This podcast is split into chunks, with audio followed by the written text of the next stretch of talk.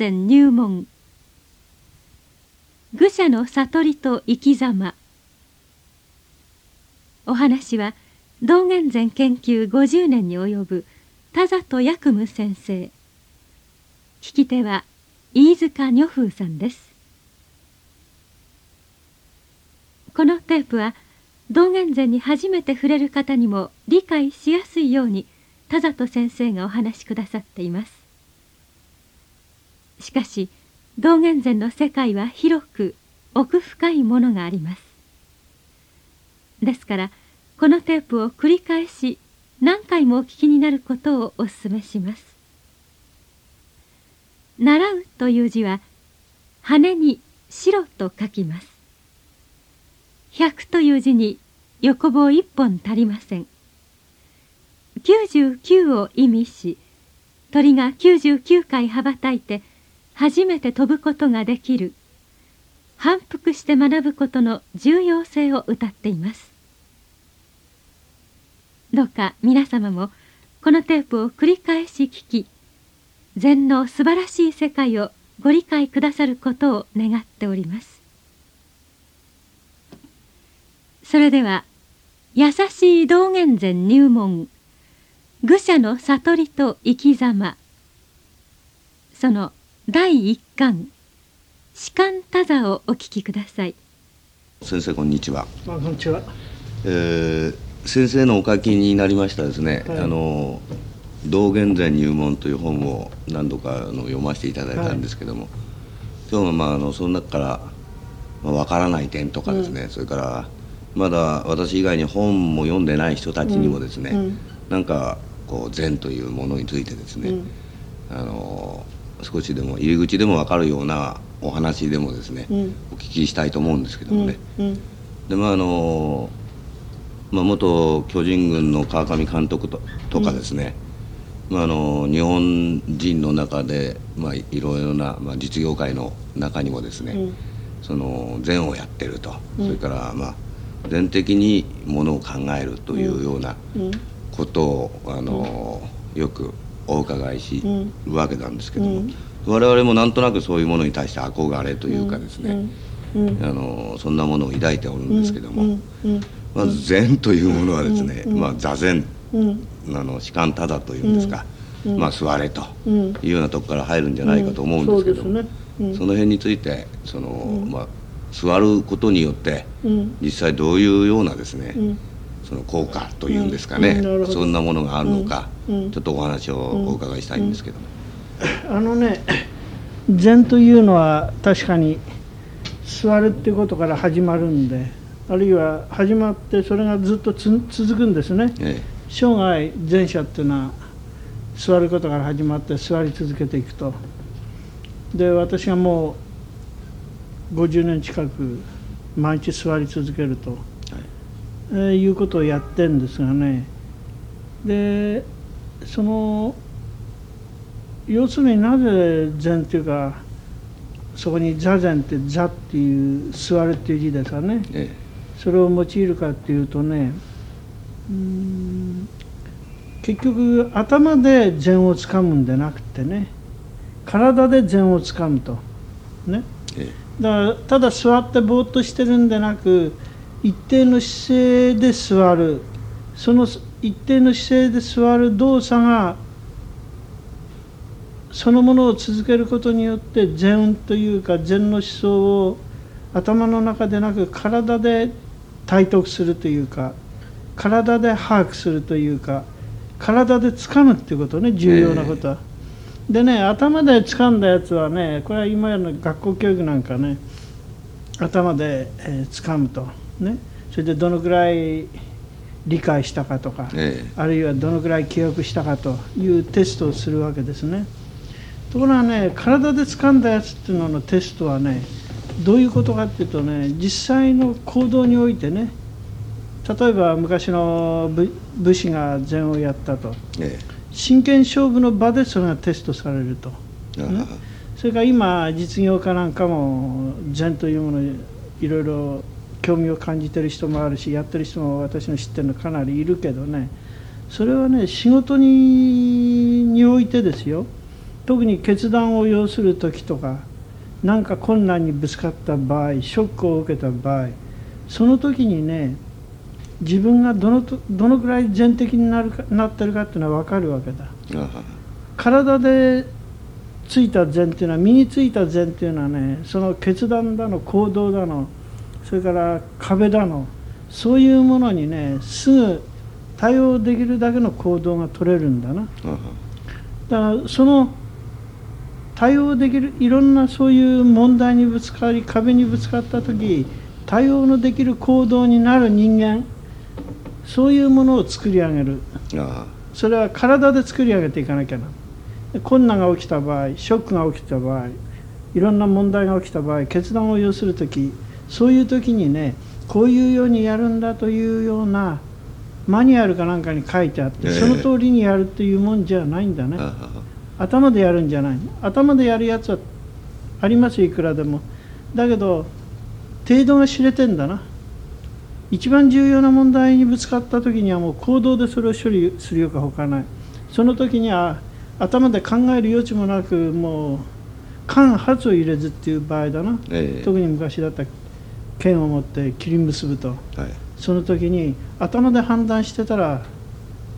その相手を切ることはできないで逆に切られてっちゃう。考えてる時間だけね、うん、頭で。禅っていうのはそういうもんですよ。だから体で覚える。その体で覚える方法はどうやんだって言ったらね剣だったら、うん、剣を持って道場でしょっちゅう練習する。ね。柔道だったら柔道着を着て道場でしょっちゅう練習する、うん、これみんな体で覚えるんだ。で禅の体で覚えるやり方はどうかっていうとしょっちゅう座禅すると、ね、で僕の場合は朝30分ですね、ええ、ずっとやってます。でこれは死ぬまでやるつもりだけどね、ええ。まあ、あのただ我々一般的に考えますとね、うん、そのなんかお寺に行かなきゃいけないんじゃないかとか、まあ、先生の本を読ませていただきますと、まあ自分のところでですね。先生も実際はそのお坊さんではございませんし、なんか非常に身近な、我々に身近に感じるんですけども、実際そんなような捉え方でよろしいわけなんですか、そうですね。あの 座禅しようと思えばね誰でもできるんですね、ねで仏教禅も仏教ですからねいわゆる仏教っていうのは主情サイドというかたくさんの人々を救うっていうのは仏教の根本的な原理なんですね。あるいは悲願というか願いなん。だからそれがね誰にでもできるようなもんだ。男でも女でもあるいは年寄りでも子供でもできるようなものでなきゃならないんですね。市場っていうのはそれが市場なんだから、老若男女。ね。で特殊な人だけがねやれるというものじゃ困るそれはあの仏教の本旨に背くわけですよね、はい、だからね座禅っていうとなんかねお寺行って難しい形式でやらなきゃ一般の人にはできないもんだと。ね、ええ、近所に寺のない人はできないんだとか。なとはと思うけどね。そうでなくね誰でもできるし。現に僕は寺行って座禅してるわけでもない。かつてはそういうこともやったことありますがね。今は僕は起きて寝床の上で顔も洗わずにすぐ座禅組むんだな、はい、だから座布団一つあればねできるわけですよ。どこでもいつどこでも。そうしますとあのまずいわゆる全的な考え方とかですね、うん、行動のスタートは、えー、座ってみると。自分自身でその座禅をしてみると。いうところから始まる、うん、そういうことね。で今ねあんた全的な考え方って言ったでしょ、はい、その全的な考え方っていうのはこういうもんだっていうんじゃなくね、ええ。全的な考え方が出るのは体からにじみ出てくるのが全的な考え方なんだな、はい。はい、その体から出ていくようにこのしょっちゅう座ってることによって体からそういう問題が出てきた時にそういう答えが体から出ていくの、え首から上から上で出てくんじゃないんだよ、うん。ね、体全体からこうにじみ出してくる。湧き出してくる、えでそういうような体を作るっていうことだな、ね、考え方を作るとか頭を作るんじゃない。心を作るんでもない。だから道元は心人って言ってますよ。心っていうのは身。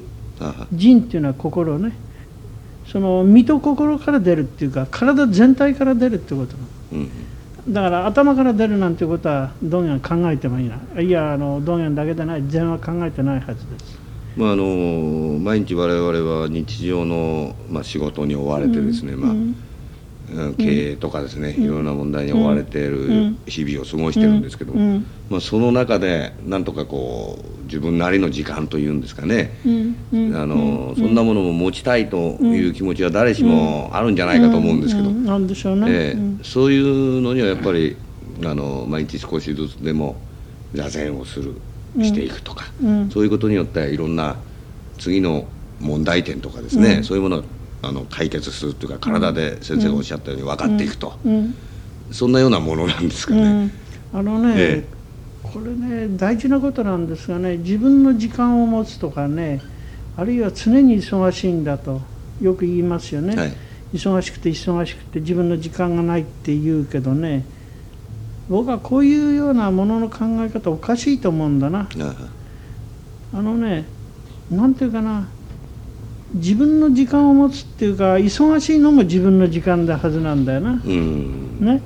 そのね忙しいから自分の時間がないっていうのは何のために忙しがってんだと。うん。僕は逆にねこう聞きたくなるんだけどね。忙しいのも自分の時間だ。うん。それから忙しい中にこう悠々としたね余裕があるのも自分の時間だ。うん。あらゆるもののあらゆる時間というのはみんな自分の時間じゃないかと思うんだ。あね。それをね自分の時間が忙しいから取れないというようなことはねなんか時間の使い方がね僕は下手くそだと思うんだよ、でね時間の使い方が下手くそだっていうのはねあの僕は学校教育にも大いにあるんだな。うん。時間表とかなんとかみんな当てがい縁なんだ。あるいは企業の中行くとタイムレコーダーかなんかでだね。はい朝8時かあるいは9時から出勤時間だと。それから退社時間あれだと。ね。それから昼飯の時間どうだって。みんなね当てがい縁の時間の中で暮らしてるからね自分の時間というのをこう自覚できなくなっちゃったんじゃないかと、うんだけどよく考えてみると一番大事なのは自分の時間なの、だからねその時間表を与えられてもいいんだよこれは。ね。一応それは順序としてっていうか組織としてっていうかものの考え方として自分あのそういう時間表を与えられてもいいけど与えられたものは俺の時間をこの範囲でうまく使うというような考えがないでこれは人に決められた時間で俺の時間じゃないという考えね、うん。会社にいれば会社で俺は縛られてんだというね情けない考え方からはね僕はいいものは生まれてこないと思うんだよな。あなるほどねらもう一回ね時間っていうことも考えなきゃなんないと思う、はい。だからそんなことが座禅してるとね自然と体で感じてくんだな。はい。座禅すると時間空間っていうのはよく分かってくる。そうすると自分の時間だとか人の時間だとかそんなこと考えなくなるうん。そういう角度から見ない。要するに次元が違うっていうかものを見る角度一番大事な時間なる空間を見る目が違ってくるっていうかな。はいそれはねあの座禅してるとそういう体質になっちゃうんだ。よでそういう体質こそね我々必要なんだし。特に今のようないろんなえ激動の時代にだねえそういうような体質を持ってないと押し流されていくと思うの例えば今の時間でもですよ、はい。人の時間だとかいうようなことばっかりだと人の意向に押し流されていったらねまともな仕事できないんでえうん。ね人にぶる下がってる間はいいよ。ええ。だけど例えば企業でもだねぶる下がってるような人間は企業はあんまり歓迎しないんだよな。え自主的な人間こそ歓迎するんだけどそういう点がね僕は矛盾してるんでその矛盾の中にどう生きるかっていう体質を作っていかなきゃな。えうん。もう世の中矛盾だらけですよね。弁証法的じゃないけど。矛盾が解決されてより高いところへ登っていくと。ね矛盾を通じてより高いところに登っていく。その矛盾を通じてより高いところに登る。弁証法から言うアウフヘーベンっていうのが仕様っていうのがそういうものはだよ。ええ。その矛盾をくるんでいくような体質を持ってなきゃなね。矛盾を頭で解釈しただけじゃダメなんだよ。矛盾を全部いただきながらそれをくるんでより大きな円を発展していくと。ええ。ね。そういうような体質作りに座禅っていうのはね僕はあの必要だと思う。これは昔からですよ、えただ今激動の時代だからねそれが非常にはっきり出てくるだけのことでね昔から人間というのはそうでなきゃならない、うん、ところが現実は常に人間というのはその環境の中に揉まれ抜いてだねくたくたになっちゃうのが多いんだな、うん、それをそうじゃいけないからというのが禅なんだね。これで A 面を終わります